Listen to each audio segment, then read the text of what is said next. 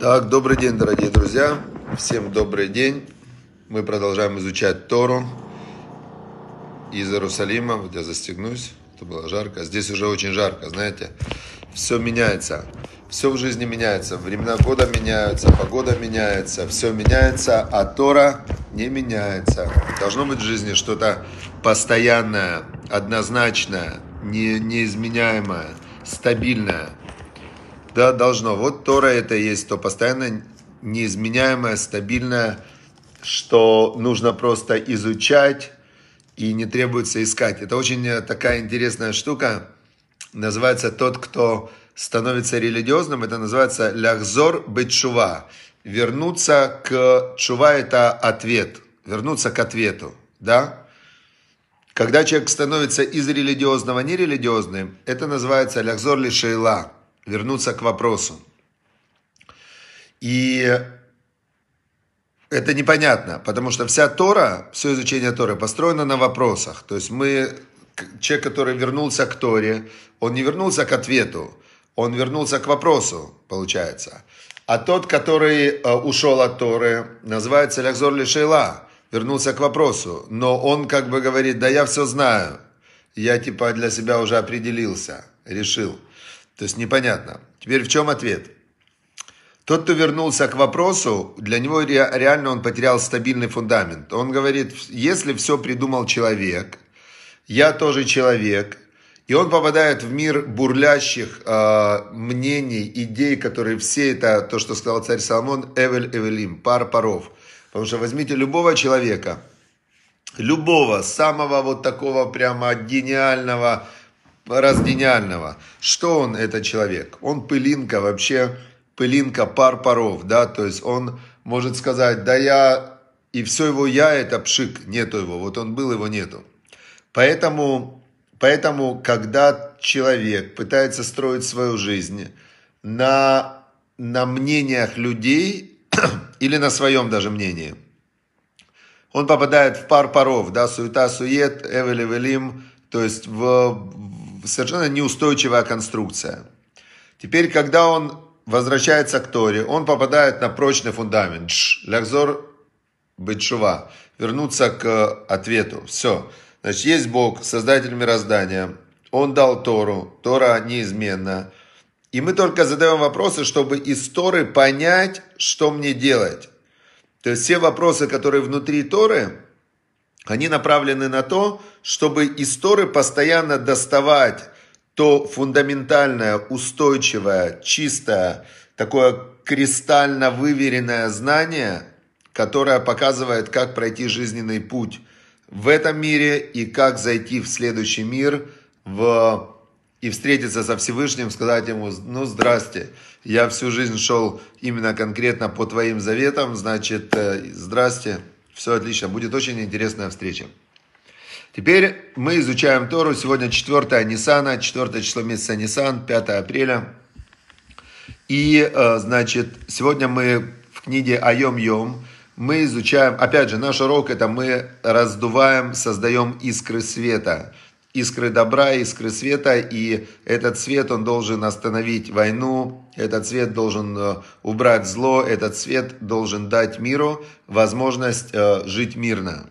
Красивый каламбур такой, да, дать возможность миру жить мирно, потому что жизнь это, это мирная жизнь. Разве можно назвать жизнью, когда люди хотят убить друг друга, прячутся, и их, э, их настрой по отношению друг к другу – это зло. Это нельзя назвать жизнью, это не жизнь, это все путь к смерти, да, когда кто-то на другого идет и на него проецирует зло, то, то это не жизнь. Жизнь это добро, любовь, э, развитие, э, объединение, да, это жизнь. Поэтому наш урок, он объединяет, он дает жизненные силы всем добрым, хорошим людям. Теперь, значит, книга Айом Йом, значит, сегодня день, дословно переводится название, которое мы вначале изучаем. Она говорит, э, что есть люди двух категорий. Есть люди, которые называются Балей Тора. Балей Тора это те люди, которые центром своей жизни сделали Тору и изучение Торы духовность. То есть любой человек может в какой-то момент сказать, ну сколько мне надо еды? Мне надо в день 300 грамм еды. Сколько мне надо воды? Мне надо в день литр воды. 2 литра воды. Хорошо. Сколько мне надо места, чтобы спать? Мне нужно 2 метра на метр, какая-то кровать, да? Даст Бог день, даст Бог пищу. Я в этом мире для того, чтобы в конце концов все понятно, сказал царь Соломон, мудрейший из людей. Бога бойся, заповеди его соблюдай. В этом весь человек. Значит, я посвящаю свою жизнь изучению Торы, духовности. Это люди, которые называются בעלי תורה. А, תורתו אומנותו. Тора – его профессия. То есть они посвятили себя духовному росту на 100%. Да? И тогда нам говорит Тора, Амикабель алав оль Тора, тот, кто берет на себя ярмо Торы, Маавирим мемена оль малхут воль дерахерет. С него снимают ярмо царств, царства, царской власти и забота о пропитании. Такой человек, он с Богом соединился, все, Бог его несет на руках. Хорошо. Второй тип людей называется Балей Асатим. Балей Батим их называют или Балей Асатим. Балей Батим – это хозяева дома, дословно переводится. Балей Асатим – это хозяева э, бизнесов, занятий, они, они работают, работяжки такие, да. Значит, есть люди, которые говорят, не-не-не, я хочу, вот э, этот мир, это для меня основа. Понятно, что Бог его создал, понятно, что надо выполнять заповеди, все мне понятно, но я хочу благоустраивать этот мир. И это разделение произошло еще первых два сына у первого человека. Одного звали Эвель. Он сказал, весь этот мир это Эвель, это пар. И он лучшее, что у него было, принес жертву Всевышнему. А второго звали Каин. Каин сказал, киньян, это приобретение. Он говорит, нет, весь этот мир мой. Этот весь мир Бог сделал для меня, и я, значит, хозяин здесь. И он что, он что сделал? Убил Каина. О, убил Эвеля, да? Он убил этого религиозного фанатика, который ему мешал наслаждаться этим миром. И, значит, это вот с первого, с первого поколения пошло вот это разделение. Теперь э, в, можно быть Бен Тора, то, что называется Балей Тора, это быть очень религиозным, духовным человеком. При этом не быть экстремистом, не быть э, таким вот прямо, э, никого не, не обижать, скажем так. И можно быть балябайт, да, можно быть э, рабочим человеком, который тоже любит Тору, любит Всевышнего, любит...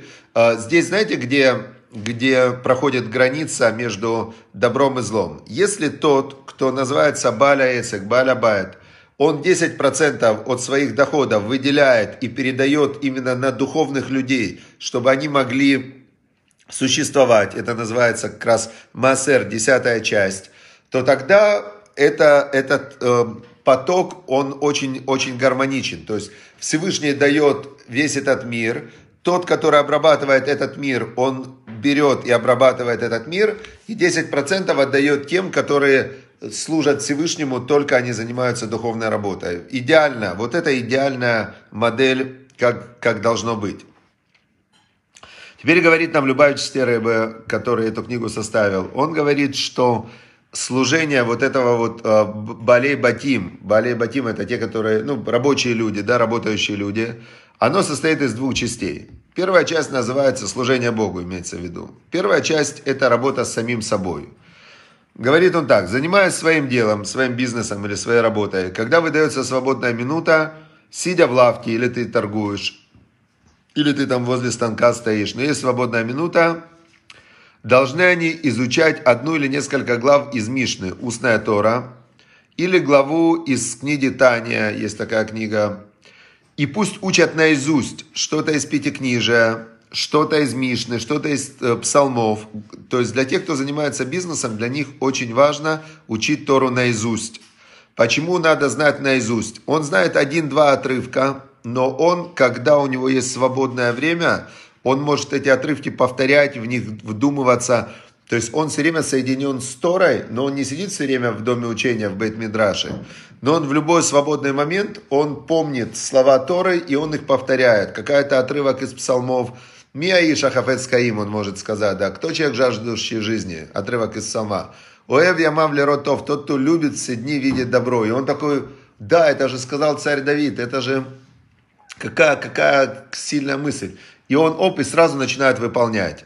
То есть он жаждет жизни, он хочет видеть добро, он ищет какое-то добро, Нецол камера дальше идет, останови язык от зла. Значит, он тут же замолчал, не сказал какую-то гадость.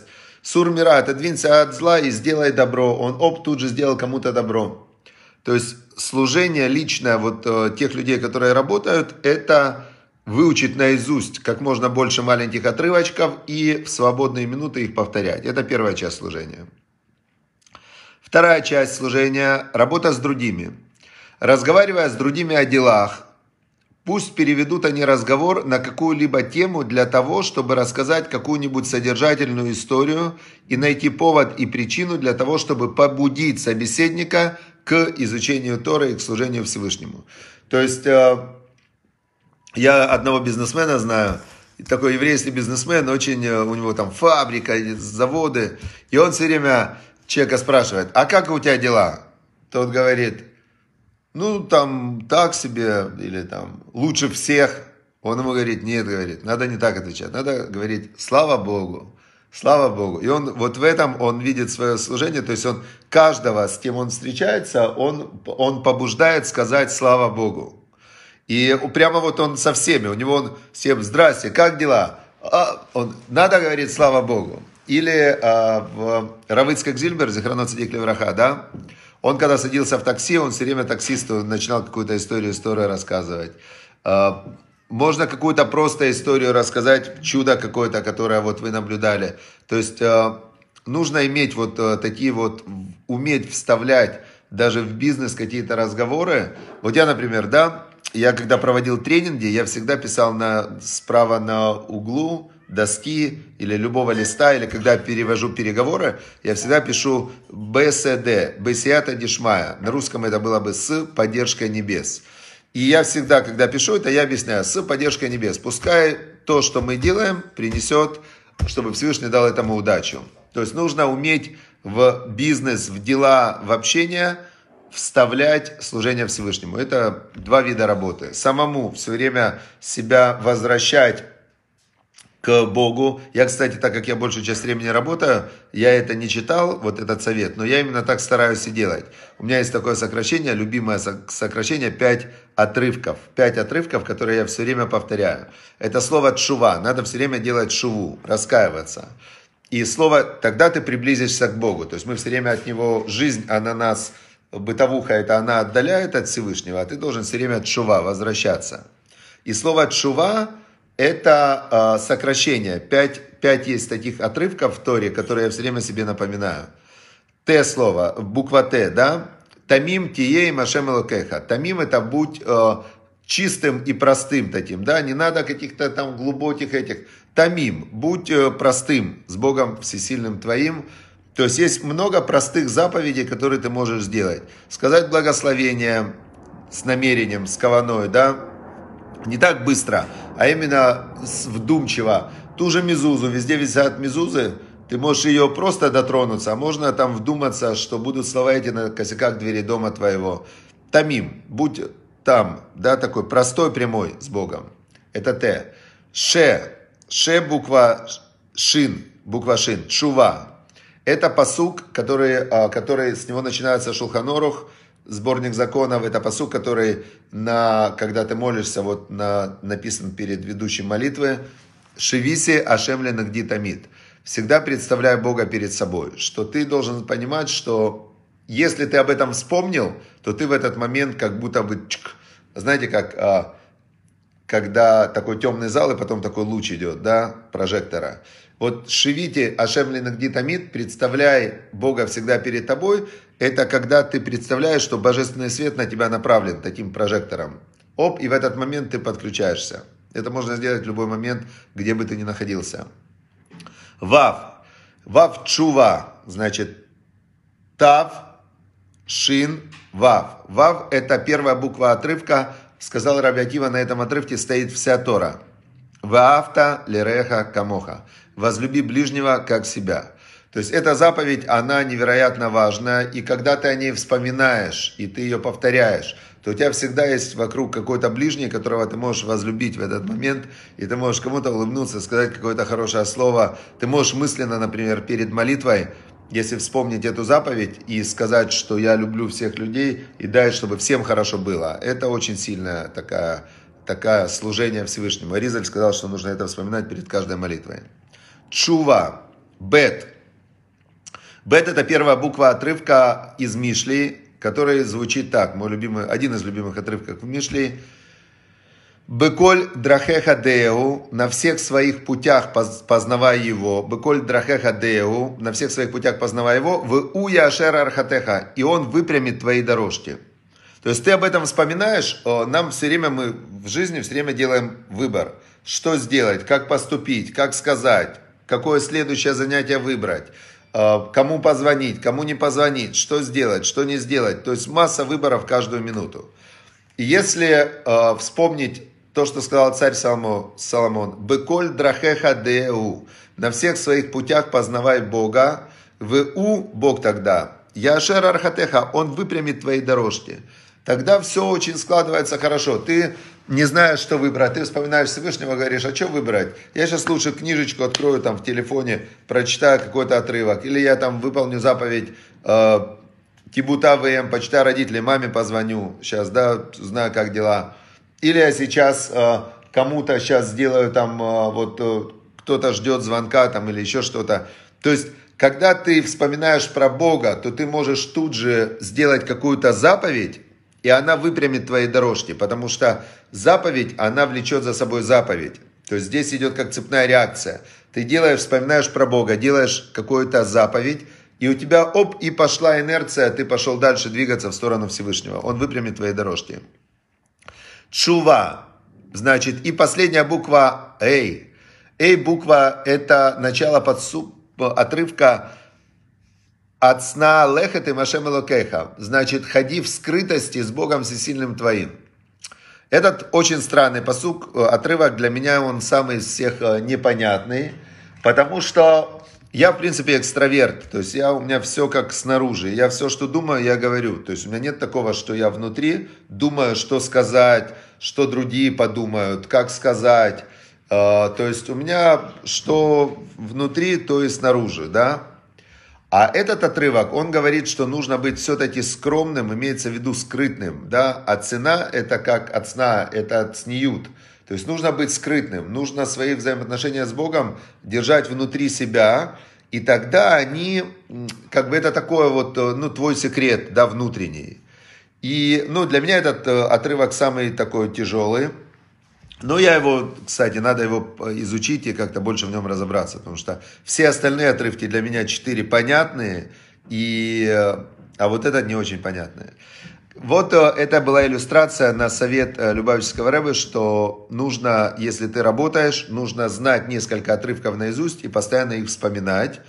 И в разговоре с другими людьми, если ты даже с ними говоришь по бизнесу, вставлять постоянно какое-то какие-то в зацепочки, которые помогут им в этот момент тоже вспомнить о Всевышнем, и тогда ты, э, ты как бы их присоединяешь ко Всевышнему.